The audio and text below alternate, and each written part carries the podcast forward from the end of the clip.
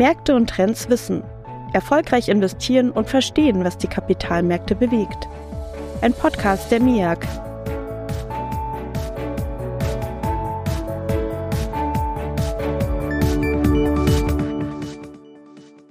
Herzlich willkommen zu Märkte und Trends Wissen. In unserer dritten Folge zum Themenkomplex Nachhaltigkeit werden wir darauf zur Sprache kommen, wie Investoren Unternehmen aktiv zu nachhaltiger Entwicklung bewegen können.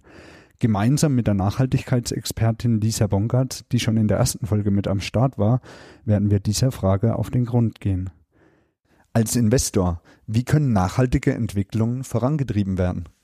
In dem Unternehmen, in das wir investiert sind, haben wir zwei Möglichkeiten, um Einfluss zu nehmen. Das eine ist über unser Abstimmungsverhalten, wenn wir Aktien haben. Und das zweite ist, in den Dialog zu treten mit dem Unternehmen, zum Ziel zu haben, Nachhaltigkeit zum Thema zu machen und voranzubringen. Unternehmensdialoge, kann man damit wirklich etwas bewirken? das hat mich zum Beispiel auch ähm, bewogen, in die Finanzwelt zu gehen. Also ich bin Umweltwissenschaftlerin eigentlich, komme aus der Forschung und als ich dann gemerkt habe, boah, es liegt eigentlich nicht daran, dass wir nicht genug wissen, was wir besser machen müssten, sondern wir müssen es besser machen, habe ich erst gemerkt, was für ein Hebel die Finanzwelt hat. Also dadurch, dass man ein gewisses Volumen an Geld vertritt, ähm, wir jetzt als Vermögensverwalter, wenn man in den Dialog geht, hat man einen ganz anderen Türöffner. Unternehmen hören einem zu, wenn man sagt, hey, wir haben so und so viel Millionen in dich investiert und wir möchten, ähm, dass ihr das Thema Klima ernst nehmt und so und so stellen wir uns vor, wie das ernst zu nehmen auszuschauen hat und wir messen euch daran und wir messen euch im Vergleich zu anderen Unternehmen, dann hat das einen Einfluss. Wie schaut so eine Messung konkret aus?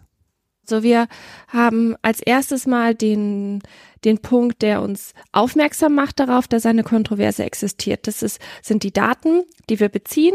Und hier können wir eben sehen, was für eine Kontroverse hat überhaupt stattgefunden und wie schwer war die. Da gibt's ähm, numerische Werte, ähm, kann man sich vorstellen wie Schulnoten.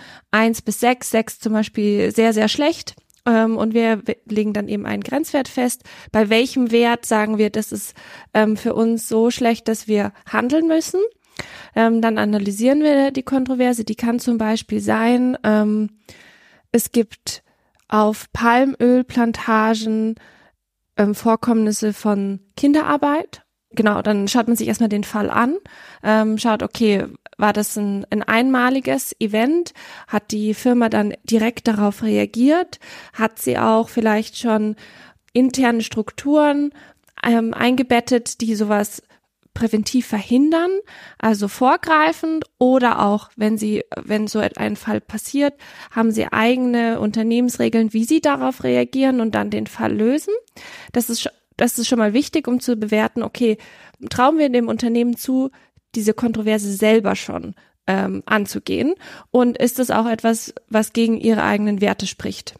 Wenn wir den Eindruck haben, okay, es ist zwar etwas Schlimmes passiert, aber wir sehen, dass die, das Unternehmen in der Vergangenheit immer sehr, sehr gut mit ähnlichen Themen umgegangen ist oder dass sowas sowieso auch sehr selten passiert ähm, und sie haben eine sehr gute Unternehmensstruktur, dass wir erstmal abwarten und schauen, okay, wir geben denen jetzt zum Beispiel ähm, drei, vier Monate Zeit und schauen, ob sie den Fall gelöst haben. Wenn wir sehen, es passiert irgendwie nichts oder sie haben nichts ähm, an Unternehmensguidelines äh, ähm, in Kraft, um darauf zu reagieren, dann ist das ein großer Punkt, wo wir sagen, okay, hier haben wir eine Materialität, also eine Wesentlichkeit. Ähm, wir möchten darauf aufmerksam machen. Wir möchten, dass das Unternehmen ein ähm, eine eigene Politik dazu entwickelt, um sowas zu verhindern, wenn etwas äh, auftritt, darauf besser zu reagieren ähm, und dazu auch eine klare Position zu beziehen, dass sie dagegen sind. Also dann gehen wir in den Dialog, adressieren genau, was haben wir gesehen, was sie tun oder nicht tun und ähm, geben auch das Ziel vor, was möchten wir denn bewirken. Wie kann man sich dann einen Dialog vorstellen? Droht man da direkt damit, ähm, nicht mehr investiert zu sein und seine Gelder abzuziehen oder ähm, gibt es da andere ja, Möglichkeiten der Kommunikation? Das ist eine sehr gute Frage. Man könnte meinen, ah ja, die bewegen sich sofort, wenn wir sagen, hey, sonst investieren wir nicht mehr. Also so ist es nicht. Also ähm, man muss sich vorstellen, es gibt sehr ähm, viele Investoren auf der Welt und auch viele mit anderen Wertevorstellungen. Und wenn wir sagen, wir investieren nicht mehr, gibt es sehr wahrscheinlich jemand anderen, der investieren wird. Deswegen ist ähm, der Weg in dem Dialog nicht die Pistole als erstes schon auf die Brust zu setzen, sondern zu sagen, hey, ähm, das sind die Pfade, ähm, wo du dich hinentwickeln könntest und wir würden gerne, dass du dich in den nachhaltigeren Pfad hin entwickelst und dann auch Hilfestellung zu geben. Also zu sagen, das sieht man als bestes Beispiel in dem Sektor. Das könnte bei dir auch gut funktionieren. Und das und das sind die Schritte, nach denen wir dich messen.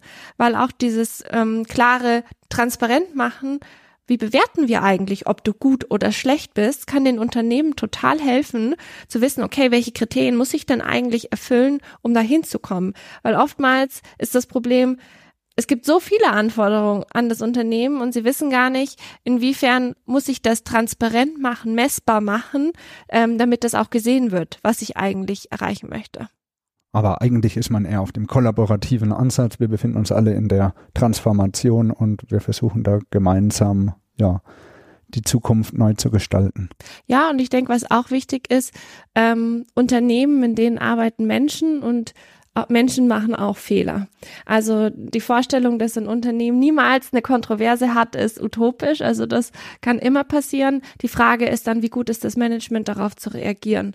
Und ähm, bei denen, wo das Management eben vielleicht nicht so gut darauf reagiert, können wir dann als Investor die Rolle einnehmen, äh, die Wichtigkeit hervorzuheben, Hilfestellung zu geben, und auch, wenn man muss sich ja überlegen, wir sind ja nicht nur ein Investor, sondern auch mit anderen Investoren, die dieselben ähm, Probleme sehen, als Gemeinschaft auch aufzutreten, um natürlich den Druck ähm, auf das Unternehmen und damit das Management zu erhöhen, ähm, das auch in Zukunft zu verhindern, dass so etwas passiert. Denn damit geht ja auch immer ein Reputationsschaden einher, ähm, weswegen auch das Unternehmen einen Anreiz hat, es grundsätzlich zu vermeiden.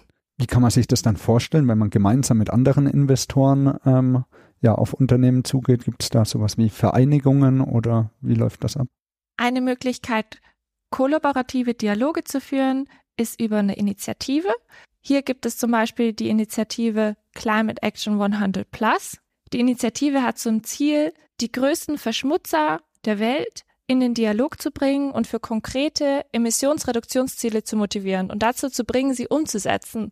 Und damit kann man wirklich was bewegen. Hand aufs Herz, kann man damit eigentlich auch wirklich etwas bewirken? Wenn wir uns als Privatverbraucher vorstellen, ah, puh, ich kann äh, das Müllproblem der Welt nicht lösen, aber dadurch, dass jeder einzeln seinen Müll recycelt und das sehr, sehr, sehr viele machen, hat es einen Effekt. Und genauso ist es bei Investments. Wenn sehr, sehr viele Investoren ähnliche Themen und Problemstellungen bei dem Unternehmen adressieren, dann kann man damit was bewirken. Was können wir aus der Folge mitnehmen? Das Handeln im langfristigen Interesse der Anleger liegt in der treuhänderischen Pflicht eines Vermögensverwalters. Über Dialoge werden Unternehmen aktiv kontaktiert und es werden Verbesserungen ökologischer und sozialer Natur sowie die Einhaltung einer guten Unternehmensführung eingefordert. Auch über Initiativen werden übergeordnet nachhaltige Verbesserungen angestrebt. Ein Beispiel hier ist die Climate Action 100 Plus. Dabei handelt es sich um die größte Initiative mit Einbindung von Investoren mit dem Ziel, dass die weltweit größten Treibhausgasemittenten die notwendigen Maßnahmen zur Eindämmung des Klimawandels ergreifen. Liebe Zuhörerinnen und Zuhörer, danke für Ihr Interesse und danke Lisa für den kurzweiligen und interessanten Austausch. Bis bald. Der Märkte und Trends Podcast der MEAG Munich Ergo Kapitalanlagegesellschaft MBH dient Informations- und Marketingzwecken. Rechtliche Hinweise und weitere Informationen erhalten Sie in der Beschreibung des Podcasts oder im Internet unter www.meag.com.